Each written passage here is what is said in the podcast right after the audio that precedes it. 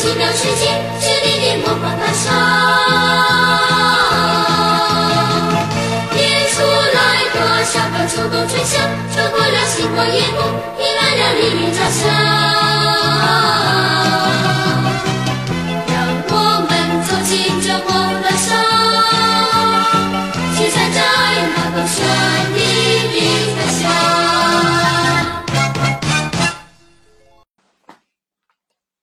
的听众朋友们，大家好！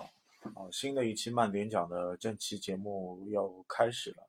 我们之前呢聊过一个话题，就是《天书奇谭》和上海美术电影制片厂的一个内容。啊，我们当中也夹杂了一些关于魔方大厦的臆想。那么我们今天就请我们有台的一个播客啊，画师电波的洒脱一起来做一期联动的节目。我们和大家一起来聊聊我们一个比较诡异的动画作品《魔方大厦》。嗯，大家好，我是洒脱。我觉得我又有可以寄生在你们这里转一期了。啊，这个其实也谈不上是寄生吧。嗯嗯这个联动类型的合作，对于我们这个类型的小播客来说，嗯是一个特别需要的一个生存方式。对那也可以去给大家自自己作为一个平台化的一个推广吧。嗯嗯，有道理。啊，那《魔方大厦》这个片子，一九九四年嗯年底，九四九五年年底的嗯时候，呃，在电视台播映，然后也没有做过太多的重播。嗯呃，这个片子也放的有点有没头没尾，嗯，也没感觉到这个片子好像有一个结束的故事。哎，你你会发觉一点，也就是从黑猫警长啊，包括像怪老头，包括魔方大厦，几乎都是没头没尾的。就这个故事该结束就结束，不像有些电视剧它会有一个结尾。这这个好像就是你看了每集，你觉得它的故事的衔接性不是那么大。嗯，对，就可能我今天有第一集，明天第二集，哪怕给我抽掉，我也不知道第一集有什么关联度。所以你每天看其实就可以了。好好比这变形金刚一样，变形金刚也是的一个群像的一个片子，嗯但是它是有主人公，但是没有衔接性的。嗯，对。但是我们现在来去翻阅一下，其实它无论是像舒克贝塔啊、魔方大厦啊，这个它其实是有一个原著，原著在里面。原著就是我们现在万人敬爱的郑渊洁爷爷，对吧？我们叫爷爷应该是不是年纪有点大，因为他好像跟我爸妈年纪对多。对对，郑渊洁老师，对，郑渊洁老师，对吧？他是有专门的一个，但是平心而论，我是看过他的原著，相对来说，呃，文笔只能说一般，真的文笔只能说，我觉得刘慈欣老师的文笔的话都比他好。你能感 get 到这一点吗？呃，因为原著我是没有直接去看，但是 动画片我是反复在就是钻营，嗯一直在看它的几个细节。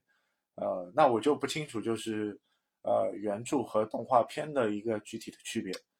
原著是这样，我是前几天刚刚把原著重新翻阅了一遍嘛。原著它是有一个主线，这个主线故事呢，因为在动画片里面没有交代这个莱克他到底是一个家庭状况导演嘛，在在在原著中他有交代过，莱克其实并不是一个很幸福的孩子。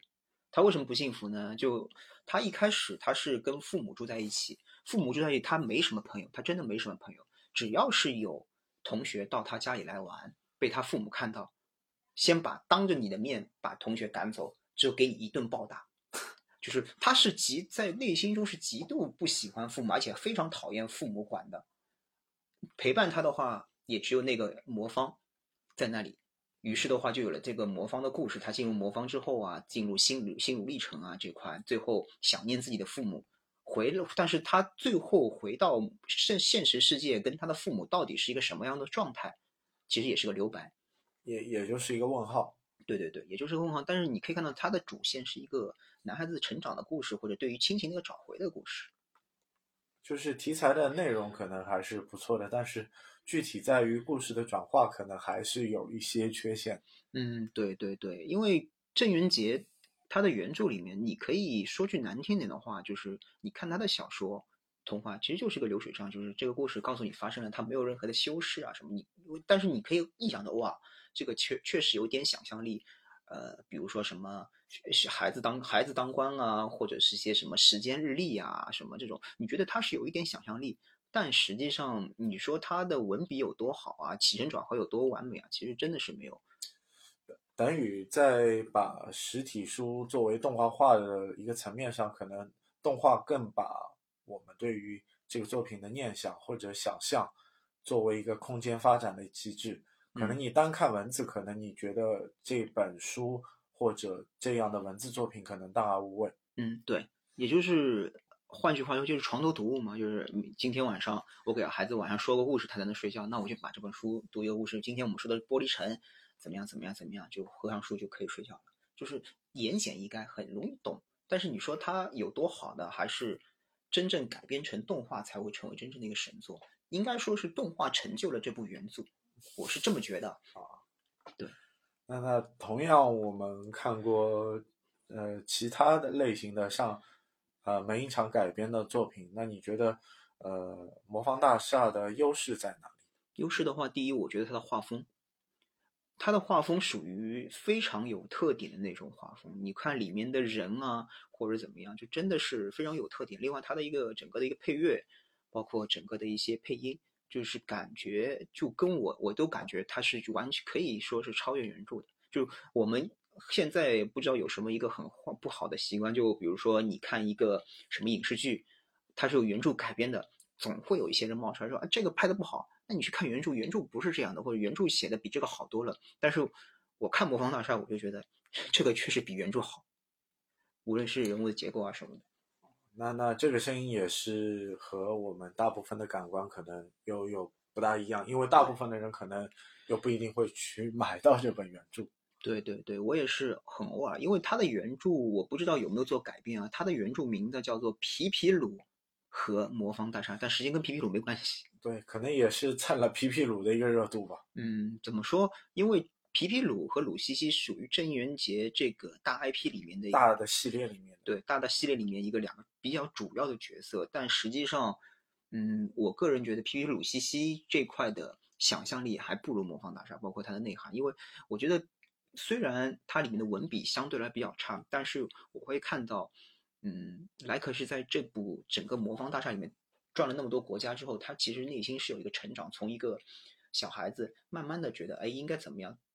到后来有一个叫金丝国的故事，里面莱克来了一个大的一个爆发。这个爆发里面就在于什么呢？就是这个故事，呃，电视剧里面是没有，就是动画片里面是没有。他讲的什么故事呢？就是里面的父母，就是里面的父母的话都是蚕蛹，吃了伤蚕之后呢，会吐出金丝，金丝之后会搭建成很漂亮的房子，让他后代去住。但是这些父母的话就离世了。呃，那那些呃蚕宝宝。知道之后就觉得这个房子很漂亮。那莱克觉得，我有义务的话，应该让这些蚕宝宝知道，他们父母为他们做了多少，付出了多少。那时候他就想到他自己的父母，有可能他们的付出是看不到的。但是他有一个小伙伴，好像叫乐乐乐，也不是露露露，反正是一个很有意思的名字。他就阻止了莱克怎么做，就一下子把这个呃童话做了一相一步的升高。我觉得郑这个是郑渊洁老师有嗯点赞的一个点嘛。他说。他的意思说什么呢？说这个你不要去，呃，怎么说？你不要去人为的跟他们去做说教，说你们父母为你付出了多少。你要让你的孩，让他们这些孩子嘛自己去理解，自己知道他们父母为吃了多少。那莱克就想到自己，想想看，确实如此。他看到这一幕的话，他那时候也是很讨厌父母跟他说教什么东西啊，或者别人跟你说你父母对你有多好。你要真正的自己去理解到的事情，比别人跟你说的要更加陈旧一点。所以我觉得这块。是我怎么说呢？是动画片没有拍完，但是是这部真正这部片子里面真正的内核在里面。但是你从若干年之后，从我们现今的一个经济社会的发展角度来看，那父母确实会给孩子一些给予购房上的一些帮助。对对。那么其实也是像《金丝国》里面的一个描述一样，嗯，就就带着这份心酸吧。嗯，对。你提到这一点，也就是说，现在可能是我们八零后掌握了话语权，也年纪大了，所以你会看到一点，就是对于呃魔方大厦各种解构，B 对站也好，各种解构开始出来了。对对吧？可可能郑渊洁老师在他起初创作《魔方大厦》的过程当中，没有想的那么远，嗯，也没有那么更多的解读。可能更多的解读是源自我们三十岁以后，嗯或者年纪更大以后，我们看到这个作品，哎，有感而发嗯啊，原来这里背后藏着这样的故事，那样的故事。对，因为都是被社会刷打过的年轻人，突然看到这部，重新再看到这部电视剧的时候，就动漫的时候，看到哇，原来他可能是是不是想表达一些东西在里面啊，或者是哪些东西啊？比如说玻璃城，每个人的心是透明的，可以看到他是不是表达，哎，现在的人不够真诚啊，或怎么样？其实怎么说呢？你可以这样去理解，你可以这样去理解，但我并不觉得当时这部动画的制作人可能是这么想，对吧？嗯，然后就是我要说，就是《魔方大厦》对于它每个环节、每个故事篇章、每个道具都有特殊的一个设定。嗯，对，啊，一些道具会对应它不同的情节的触发，嗯，像九枪，对。而且他一直用这个呃道具作为一个特殊的武器吧。嗯，对，九枪属于怎么说呢？属于它是一个，我觉得是非常有创意的一个一个一个设备，而且你对自己也可以用。比如说自己受不了，我对自己来一枪，也不会有什么说就睡十五分钟嘛，对吧？说到九枪，我记得有一个特别有意思的一个，不能说是抄袭或者借鉴吧，就是在两千年左右，我们我们中国引进过一部美剧，叫做《秘密特工》。秘密特工里面的一个男主的话，他用的道具就跟那个莱克士一样，也是一把九枪，就是对人开一枪，让你麻醉三十分钟。那那其实我们再想想过来，柯南里面不是有一个手手表制式的一个麻麻醉效果的一个道具吗？对这个小道具可能也和九枪也似曾相识。，不能说是谁抄袭了谁，只能说是这方面的话，全世界好像感觉都是一样，就是不是很暴力，但是因为用到很很特别的道具，麻醉剂啊或者酒枪就会成为一个特别有意思的一个道具，对吧？嗯那那整体的这部片子也好，你觉得对于啊当时的孩子有有一些帮助吗？就是啊，无论是教育上也好，自己成长经历过程当中也好，有没有更多的启发或者是特性的东西？嗯，因为我是觉得，因为我我最早大概是小学五年级或者是初中时候看的这部电视剧，我是从第一集开始看的，我就觉得这个画风呢确实挺诡异的，就是跟我看的那种电视剧完全是跟动画片完全不一样，而且这个这个画风其实还算能接受，有更诡异的像进进花园，你哎根本不能看。对进花园的话比它晚，进花园比它晚一点进。进进花园看着更诡异，对对对。对，进花园我们以后也可以聊聊。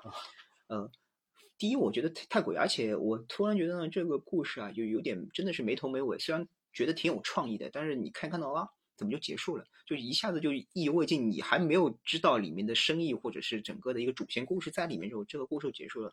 那很多人觉得它有意义，是我们去回看它的时候才真正觉得有意义。那时候我们就当一个很猎奇的故事，哎呀，里面的头盔长得好狰狞啊，用真诚的力量去把它感动，包括呃什么环保题材，就是最后一个乐队的那个故事，招募观众，对，对，就是你会觉得不能说是有什么意义，就觉得挺有意思的，就是挺有创意的，只能是这么说。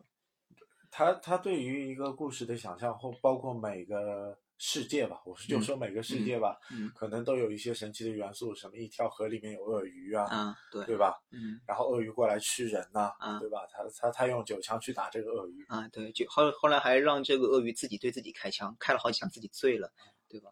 反正觉得你可以理解为一个挺有趣的故事，但是真正解读的话，还是到我们年纪大之后才解读了。包括像葫芦兄弟、葫芦小金刚，现在还说什么大锅饭不好烧，都是其实都是那我相信当时那时候创作的老师并没有想那么多，只是觉得这个台词挺有意思的，就放给你看了。就是你现在再去反过来看，哎，那时候表现了当时八十年代什么国企的改革啊，或者什么，这个这个我觉得他没有呃，这个扯淡，对，这个就没有必要去什么表现了什么很多丑恶现象啊，什么什么，这个我觉得你可以这样去想，但是人家真的不会那么做。而且我之前看了一个新闻吧，就是应该是一个资料里面提到，像黑猫警长为什么就出到六集后面不出了，很简单的一个道理，那个出这个人的老师收到厂里通知说，明天开始你退休了。黑猫警长这个项目就结束了，这是其实是个老国企的一个作风。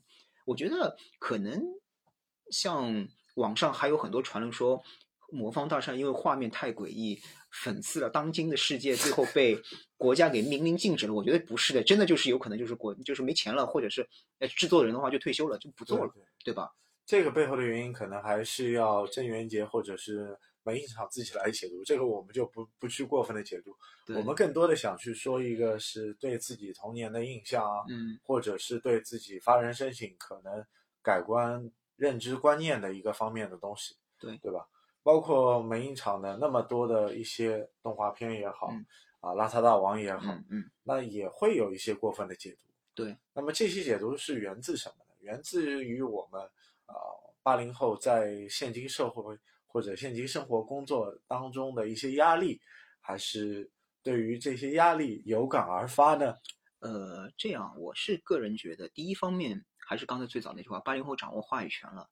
后来他们在看到，比如说像他们受到的一些漫画，很或或者是表，或者是很有深度，像类似于像《黑客帝国》也好，一些影视作品，他们看到这些《黑客帝国》之后，觉得，哎，我们再去回看我们当初的一些像，嗯，魔方大厦，包括像邋遢大王里面，我们在这个里面又可以看到我们曾经看不到东西，就是那时候思想已经成熟了。那我们去挖掘里面更深的所以，所以就会看到把魔方大厦，或者是把一些邋遢大王，包括葫芦娃那些我们看的老 IP 给捧成了神作。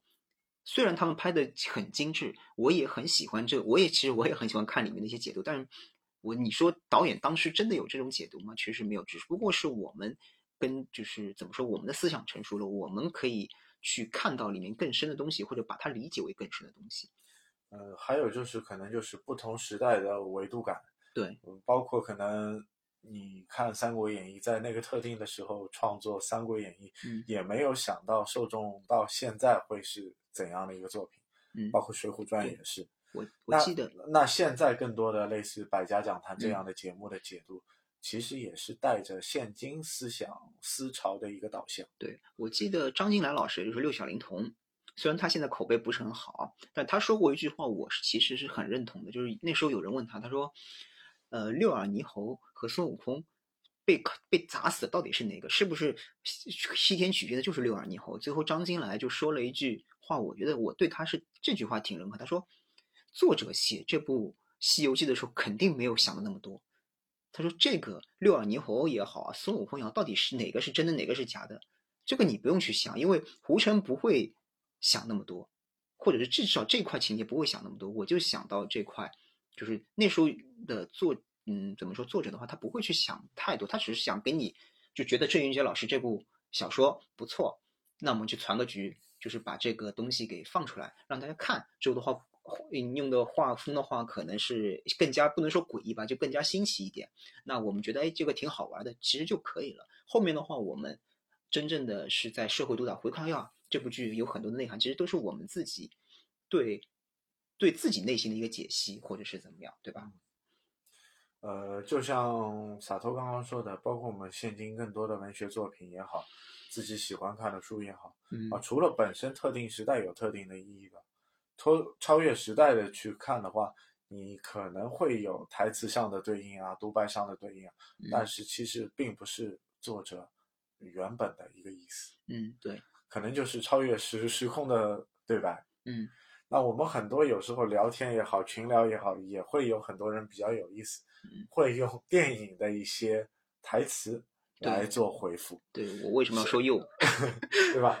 嗯，他不聊天，不不发言，就就发一个截图，然后嗯截图里面有这句嗯，对白，对，然后这个对白似乎又在回应你这个嗯话的话语。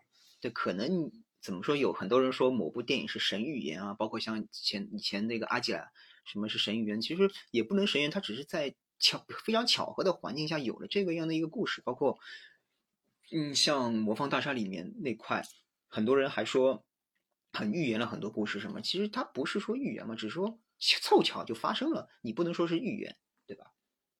那魔方大厦这个故事，我们和我们更古老的，呃，主要阿拉伯的童，就是寓言故事也好，嗯啊，丹麦的童话故事也好，这些作品放在比较的话，你觉得，呃，魔方大厦这个作品是一个怎样的作品呢？呃，我个人觉得《魔方大厦》这个作品跟你说跟世界语言来比，对吧？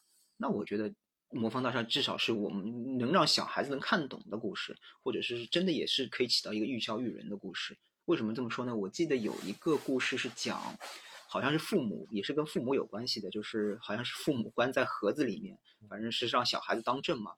就是一开始好像莱克就是因为对父母极度的仇恨或者很讨厌父母去管他，他就把父全部的父母关在盒子里面。关在盒子里面之后，好像一开始大家过得很开心，但没想到没多久的话就开始出现有很大问题了。他们还是很想念父母。其实他最很就是很直给的给你了一个，比如说像那种亲情啊，或者但是你会发现，像我们看到的什么《伊索寓言》也好啊。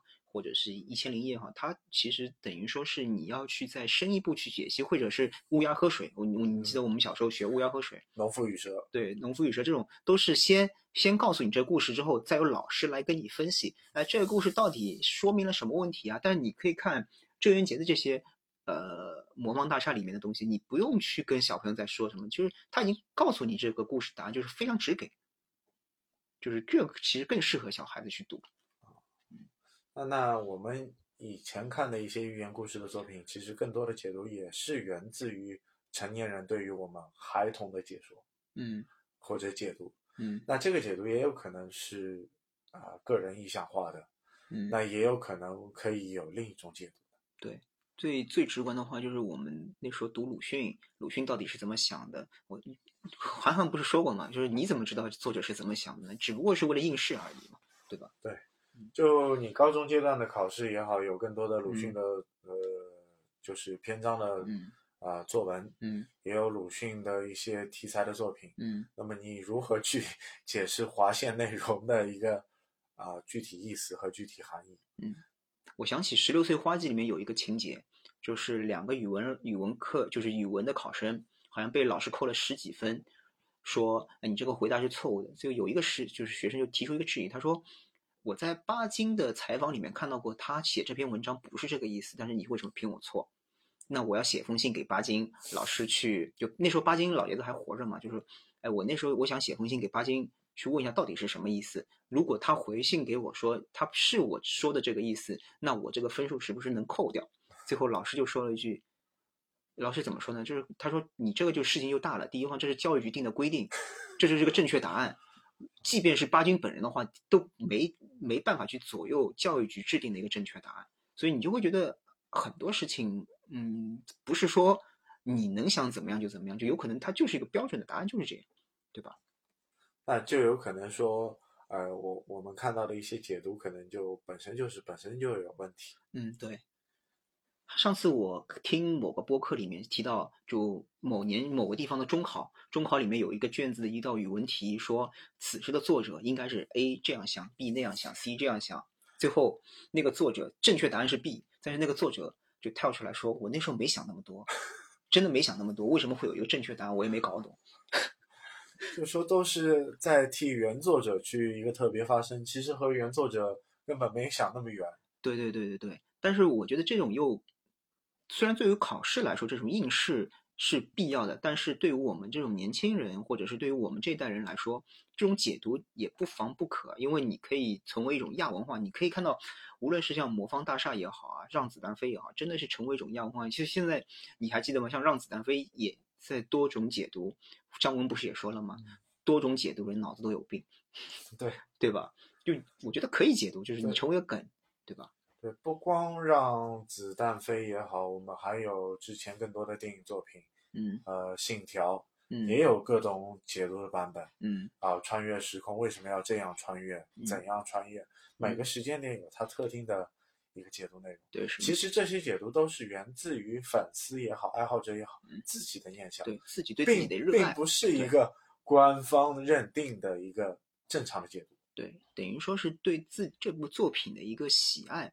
就成为一种亚文化，我觉得这个实际是挺有意思。你如果在介于这个亚文化上面再去做一些，比如说二次创作或写个同人，我觉得这个就特别有意思。甚至我个人觉得，如果在这个同人的基础上，比如说像呃奈飞也好，网大也好，能把它再拍成一部真人电影，或者是在重制，那可能就会有更好的效果。就是按照粉丝的意愿，比如说粉丝当今世界啊，或者是怎么样去拍一个类似于像赛博朋克一样的。